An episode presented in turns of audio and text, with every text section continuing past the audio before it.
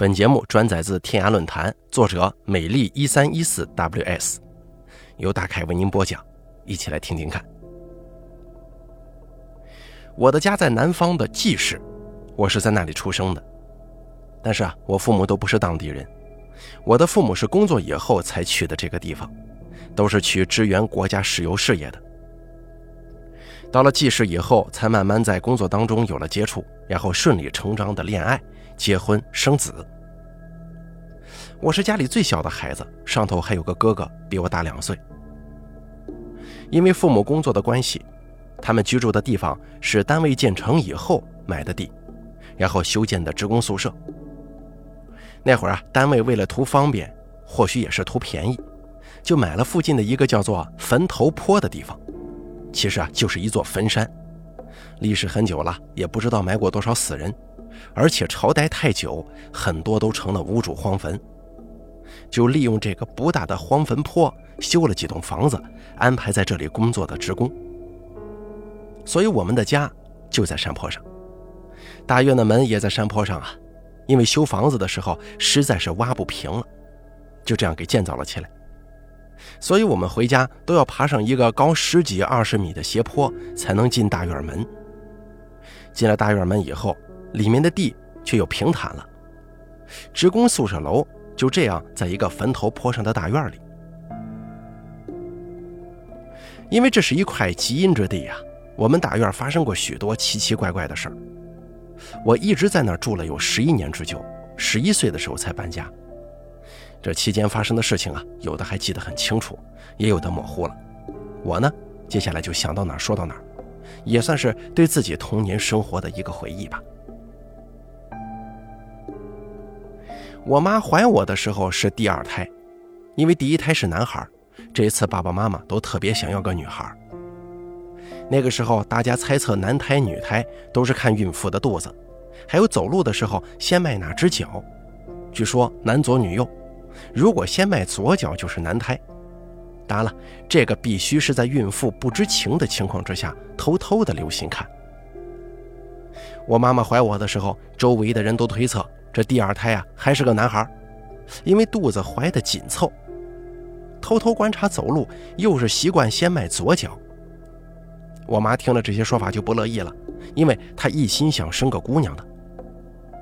那个时候呢，也不兴什么 B 超、彩超，而且医院设施比较简陋，妈妈就憋着一股劲儿，心想一定要如愿生个闺女。就在妈妈生我的那一天。大院里来了一个挑着两箩筐嫩笋子的卖笋人。平常呢，大院都有门卫看守，不让这些小商小贩的进来做生意。可那天不知怎么着，那个卖笋人进来了，而且呢，唯独进来这么一个，而且呢，只是独进来这么一个小商贩。我妈那天正馋着呢，下楼看到新鲜的笋子嫩悠悠的，一高兴买了好几斤。当时那个卖笋人还跟妈妈闲聊了几句，问是不是要生了呀？我妈就说啊，快了，预产期还有十来天。卖笋人说：“我看你怀的是个姑娘啊。”我妈就乐了，说：“我就想要个姑娘，可是他们都说我怀的是儿子，只有你说是姑娘。行，借你吉言，要是真生个姑娘，我就满意了。”那个卖笋人笑了笑，啥也没说。妈妈那天吃了很多很多笋子，几乎把买回去的嫩笋都吃完了。到了后半夜，妈妈觉得内急，起来上厕所。那个时候厕所还是公用的，一层楼只有一个。妈妈摸索着打着手电去上厕所，解手以后肚子还是疼，而且一阵一阵疼得紧了。妈妈心想啊，这大概是提前要生了，赶紧喊醒熟睡中的爸爸，让爸爸去叫单位的司机开车，快来送去医院。等爸爸跟司机把妈妈送到医院，爸爸还在医院窗口那边挂号，妈妈就说不行了，要生了。医生看这样，就让妈妈提前进了产房。刚躺上产床，医生一转头去洗手消毒的功夫，妈妈就生了。等我爸挂了号跑过来一看，一个胖乎乎的小姑娘已经落地了。这就是我来到这个世界的第一天，是春天，万物复苏的时候。后来妈妈回忆，那个卖笋人却怎么也想不起他的样子，甚至是男是女都记不清了，只记得他肯定地说：“你怀的是个姑娘。”而且妈妈还有一件想不通的事儿，就是这大院门口的门卫怎么没看到卖笋人进来呢？因为不管是之前还是之后，大院的门卫都拦着那些小商贩，尤其是大白天，那更不可能放进来呀。这是妈妈一直觉得疑惑不解的事情。再给大家说下一个事儿。小时候咱们都有听爸爸妈妈讲故事的经历。我们小的时候啊，还不像现在的孩子有电脑啊、手机啊可以打发时间。那时候能听爸爸妈妈讲故事就觉得很开心了。然后有一天晚上，妈妈说了一个故事。她说，某个公共厕所里面，去那儿上厕所的人都会听到隔壁间一个女人问：“你要红纸还是白纸啊？”我妈说：“如果说要红纸，完了那肯定得死人。到了晚上，这个女鬼就会跟着你回家，趁你睡觉的时候掐死你。所以千万不能说要红纸。”我就问道：“妈，那我说要白纸呢？”妈妈说：“要白纸没事跟着呀，你就看见一只毛乎乎的手从隔板那边，哎，给你递过一张白纸来，你可以用来擦屁股的。”我听了之后，认真的点点头，记住了。我们那个时候的厕所是公用的，一层楼有一个公厕，里面分成四路，每个蹲位都有一个木板隔着，还有的可以关上木门。男厕、女厕分开，一楼是男厕，二楼是女厕，三楼是男厕，然后四楼呢又是女厕。后来房子改建以后，才开始家家户户有了单独的卫生间。听了我妈跟我说的那个故事以后啊，我竟然莫名其妙的对公厕有了一种恐惧感。每次去上厕所，如果其他蹲位有人，那还好点如果恰巧就我一个人，这心中啊总是毛毛的，有点害怕，生怕忽然从隔板上伸出一只手来。然后某天晚上睡到半夜的我忽然醒了，我跟哥哥睡的是上下铺，我在上铺，哥哥在下铺。所以我离天花板最近。一睁开眼睛，我就看见天花板上伸出一只手，正吊在我头顶那儿，而且手里拿着两张纸呢。这黑乎乎的大晚上，我也没看清两张纸的是什么颜色，只是觉得一阵恐怖，急速的心跳起来。那种情况之下，我吓得一下子拉住被子，蒙住头，也不敢喊叫，闭着眼睛，更不敢把头伸出去。而接下来不知什么时候又睡着了。醒来以后啊，我还清晰记得这件事儿，但是居然对谁都没说。这小孩子家家的一玩起来，把什么恐惧都给忘了，甚至到了晚上还照样睡觉。但是我再也没看到过那个天花板上的手了。还有下一个事儿呢，我清楚的记得有一天晚上，那天我们一家吃完晚饭比较晚。因为一家人去看电影了，电影散场的时候都八点多钟，回到家应该在九点左右。回了家，爸爸妈妈才开始做饭。到了一家人上桌吃饭的时候，已经快十点了。我比较喜欢这个气氛，就是一家人在夏天的晚上一起吃饭。因为是夏天啊，门窗都开着。我们一层楼总共住了十户人家，我们的邻居那个时候都差不多关门休息了。一家人正坐在四方桌前面啊，一边笑一边吃饭。可是我觉得吧，自己的头发被人从后面给拽了一下，导致我的头都往后仰了，差点撞到椅子背。我的第一反应就是恼怒：“谁呀？”我转过头去，准备骂身后那个拽我头发的家伙。可是我身后什么人都没有。我那个时候一直梳着一根长长的马尾辫，长度能到屁股下面。所以这拽了一下，就好像是有什么人拉着我的辫梢这么拽的。可是我一回头又啥也没看见，连个人影都没有。爸爸妈妈跟哥哥都好好的坐在桌子边呢，那手也都扒拉着饭，他不可能来拽我头发。气得我跳下椅子跑出门口看，竟然一个人影也没看到。后来呢，我把这件事情归罪于我们楼上的一户人家养的猫。我想，只有一只猫才可以快速地拉了我的头发，然后悄无声息地跑没影了，对不对？但事实真的是这样吗？我现在也不知道。再给大家说一个看电影的老太太这个故事。小时候啊，在我们大院里有露天电影可以看，因为父母的单位比较富裕吧，能请得起电影院的放映员来我们大院放电影。每到这个时候，大院里家家户户的大人小孩都会提前拿着小板凳去院坝里占位置，通常是天没黑，晚饭之前就开始去占座了。能占领越靠前的位置，那当然越好。除了大院里的家家户户，还有附近的街道居民，有时候会混进来看电影。在那个文化生活枯燥的年代，能美美的看一场电影，是大家所有人的乐趣。一般到了这个时候啊，大院的门卫也是睁一只眼闭一只眼，让那些街道上的小孩、大人们也混进来一些。不过混进来的也只能站在远远的地方看，好位置当然早就被大院的原住民给占领完了呀。说起那些街道上的小孩，虽然他们跟我们住的不远，但我们住的是整齐的楼房啊，他们的家呢却是路边巷子里的平房，甚至是土房、木头房。一到下雨天，外面下大雨，屋里下小雨，这种，而且他们呢似乎永远脏兮兮的，一副破破烂烂的样子。那些大人稍微整洁一点，但看起来也是黑瘦黑瘦的，脸色不好。他们的老人也是苍白阴沉的脸色，屋子里永远灰蒙蒙的，而且有一股说不出来的霉味儿。在上小学以前，我一直认为那些住在大院周围棚户里的人们都是叫花子。直到上小学以后，我的同学很多也是棚户区的小孩，我才慢慢的改变了这种看法。有一天晚上，大院照例又放电影。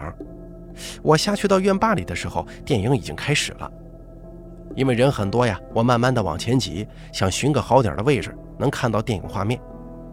因为才四五岁啊，我实在是太小了，挤在人堆里根本只能看到前面大人的腿。那为什么没有家里的大人带呢？也许那天我爸妈不想看电影吧。哥哥也跟他的小伙伴们自己占了位置去看了。在那个时候还真没什么拐卖儿童的。因为人们都很淳朴，小孩子好像也不值钱。就我挤在那儿啥也看不到的时候，一个老太太她是坐着的，就把我拉了过去，说：“妹仔，奶奶抱着你看。”啊，当时的我呢也没多想，就直接让老太太抱到腿上了。有个人抱着坐着，你看舒舒服服的看个电影，何乐不为呢？而且因为看电影的吸引，把我原本对老太太的恐惧感也给忘得一干二净了。但是有一个细节，我直到现在都记得，就是我坐在老太太腿上的时候，她的两只手搂着我腰那儿，我的手也放在她的手上，感觉她的手冰凉冰凉的。而且我用手指头捏着她的手指玩的时候，觉得她的手指呢，其实就是一层皮，里头是空气。一捏就瘪下去了，得等好长一会儿，那个皮才慢慢的会鼓起来。然后我就又捏一下。当时呢也不觉得害怕，就这么一边玩一边看电影。后来想起这个陌生的老太太，我还是觉得奇怪，因为大院里总共就那么几位老太太，我都认识，这个我是真不认识，只见过这一回，并且以后再也没遇见。如果那是棚户区来的老太太，那么她怎么可能站到有座位的位置呢？更何况棚户区那些老人从来都不来凑这个热闹，来的都是一些年轻人跟小孩子，偶尔有几个中年人，但是都很少很少。所以我一直搞不清是哪里来的老太太呢？在我两岁左右，妈妈忽然得了一种怪病，不停的流鼻血，而且止都止不住。一个好好的人被这个怪病折磨得苍白憔悴，爸爸着急坏了，带着妈妈去看病，可医生也查不出来得的是啥毛病，只是不停的吃药，中药西药都吃了很多，可仍旧不见好。就这么病了好几个月，爸爸身边有些同事就说，人看着可能不行了。医生也跟我爸说，如果再这么下去的话，会有性命之忧啊。妈妈本人也着急呀。病在自己身上，他怎么能不知道轻重呢？有天夜里，妈妈看着熟睡的我跟哥哥，想着自己万一不在了，两个孩子没了妈，得多可怜呢。想着想着就掉了眼泪，还怪自己身体不争气，得了这么个怪病。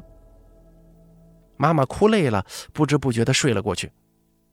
朦朦胧胧之间，她看到隔壁家赵大姐推门走进来了，手里还端着一个大盘子，来到妈妈床前，就跟妈妈说：“你把盘子里的东西吃下去，病就好了。”妈妈也没多想，就坐起来看。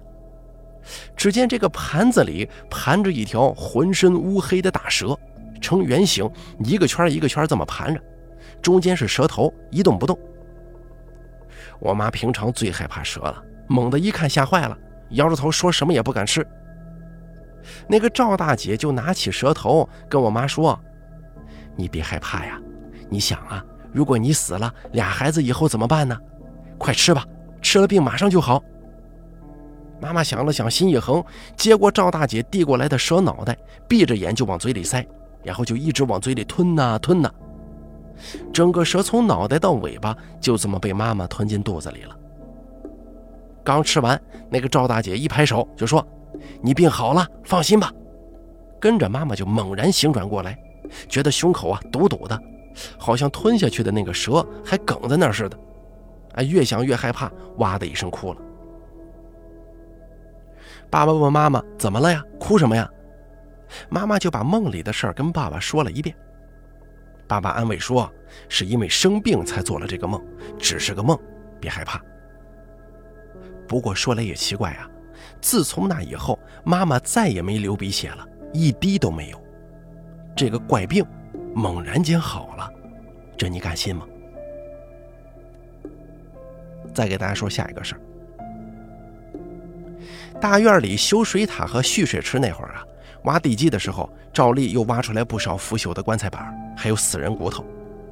当时我还小啊，也不觉得有什么可怕的，还跟着一群孩子去凑热闹呢。这期间呢，我记得挖出来一副比较完整的棺材，打开来是一具穿着清朝官服的干尸。棺材里有没有什么宝贝陪葬，我倒是不记得，只记得那些挖地基的工人。把那具干尸跟棺材板直接就弄起来了，死人骨头就这么放在地面上，他们照样干他们的活。大院这帮熊孩子一个个也不害怕，还有几个胆大的就拿着死人头骨当球踢，在那玩的不亦乐乎。直到天擦黑，各家的家长在家门口扯着嗓子叫自家孩子回家吃饭，这才一个个散了。有一个叫涛涛的小孩，比我哥哥还大一两岁。他父母是北京人，因为爸妈这个单位是石油系统的，这个单位职工呢也是来自祖国四面八方，北京的、山东的、广西、贵州、云南哪哪都有。涛涛的爸爸据说还是旗人呢，有这么一点点满清时期的皇族血统。那天涛涛玩累了回家，吃完饭倒头就睡了，他爸妈呢也没当回事儿。到了大半夜醒来一看，涛涛不见了。他爸他妈起先以为啊孩子是上厕所去了，可是过了许久也不见回来，两个人着了急，这才起来去找。涛涛还有一个姐姐，白瘦白瘦的一个姑娘，也跟着着急忙慌的到处去找。结果他们在楼下发现了昏迷的涛涛，只见他正躺倒在地上，弄起来一看，浑身脏兮兮的，脸上还有擦伤，赶紧的送往医院了。后来，涛涛醒了过来，问他出了什么事儿，怎么到楼下了？他说半夜里听见屋外有人叫他，他开门出去看，那个声音叫他下来踢球。他当时迷瞪瞪的，也记不得下楼要走楼梯，直接就从护栏那儿翻出去了。然后他就说，后来的事啥也不知道了，醒来就到医院了。我知道这个事儿以后啊，吃惊的是不得了啊，为什么呢？因为涛涛他们家住五楼，是他们那栋宿舍楼最高的一层。从五楼摔下来，下头还是水泥地，怎么会只是擦伤呢？住了个把星期医院，检查下来啥事没有，就好好的回来了。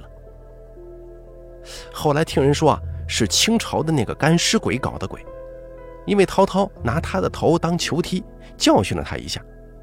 然而啊，又因为涛涛的家呀本是皇城根底下的人，念着这点旧情。没要他的命，但我还有一点想不通啊，当时踢头骨的有好几个小孩，为什么就单单涛涛被摔了呢？再说下一个事儿。十一岁的时候，我们家搬家了，因为爸爸所在的科研所单独修了一栋房子在大院后面，跟大院隔着一道围墙，其实啊还是在这个坟头坡的范围以内。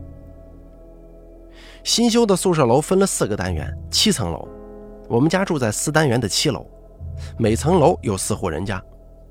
那个时候，我们是大院里第一批住上新房的人。搬家以后，大院的小伙伴们还很是羡慕我们，说我们住上分单元的新房子了。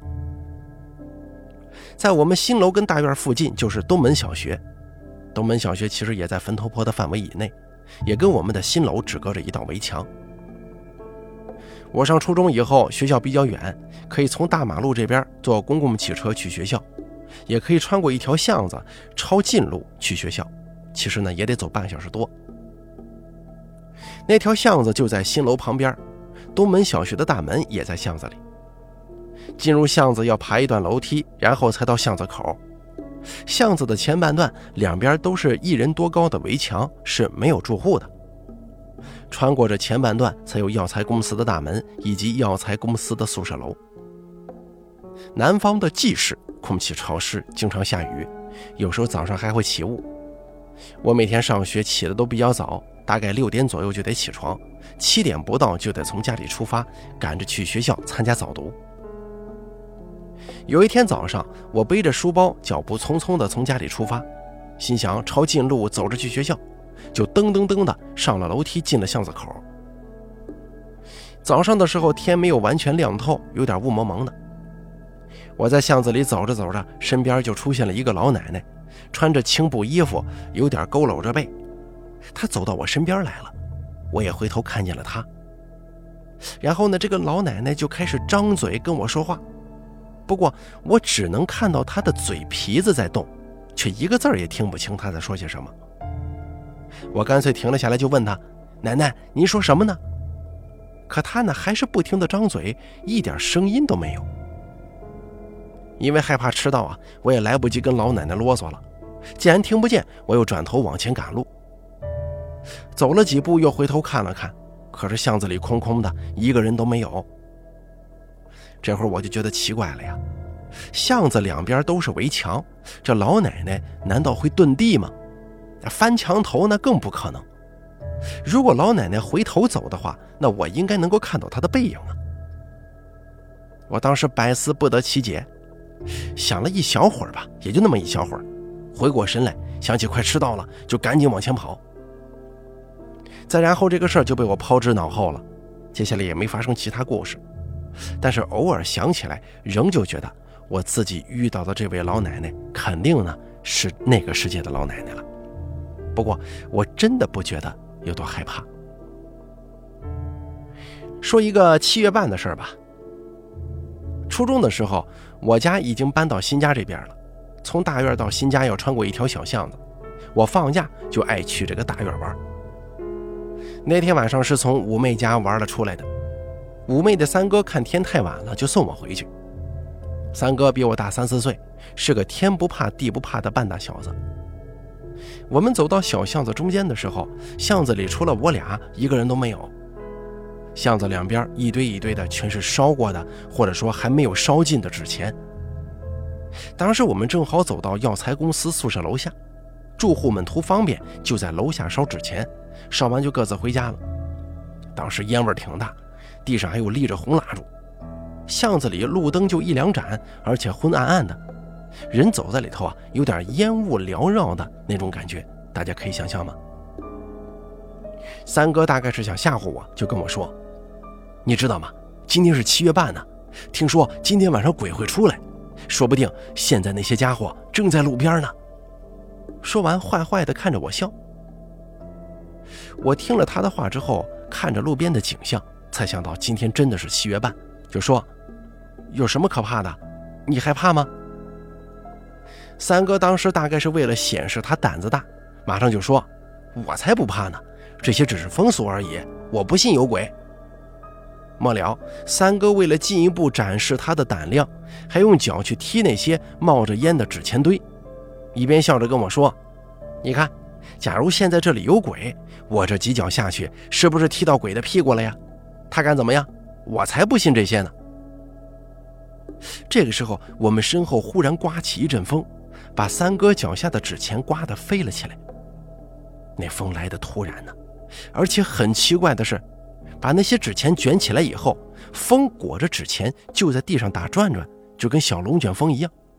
而且当时大夏天啊，晚上我忽然觉得特别冷。可能三哥也觉得有点不妙，看我的时候眼神都不对劲了。这这是怎么回事？跟着我就觉得风越刮越猛，把我的头发、裙子都吹飞起来了，而且纸钱灰乱飞，我不得不眯起眼睛，怕迷眼啊。接着，地上又出现了几个打转转的小旋风，速度非常快，刷刷的裹着纸钱灰，飞快的转。起先风是从身后刮来的，此刻已经分不清东南西北风了。总之呢，耳边也是呼呼的风声，呜呜的响。三哥跟我都吓得面如土色，只听他猛叫一声：“快跑！”就撒开脚丫，没命的向前奔。这家伙逃命，居然撇下我一个人呢！我也来不及多想，心口咚咚咚乱跳，跟着三哥消失的身影也跑了。出了巷子口，我俩惊魂未定地站住。三哥跟我说：“今天的事儿千万不能说出去。”然后他双手合十，对着四周磕头鞠躬的道歉：“有怪莫怪，有怪莫怪，我不懂事儿。”三哥是从大路那边绕着回家的。没敢再走那条巷子，反而我后来呢觉得不怕了，因为看三哥在那磕头鞠躬的样子非常好笑啊。好了，咱们在这个天涯论坛啊节选的故事就说到这儿了，感谢您的收听。笔者美丽一三一四 ws 由大凯为您播讲。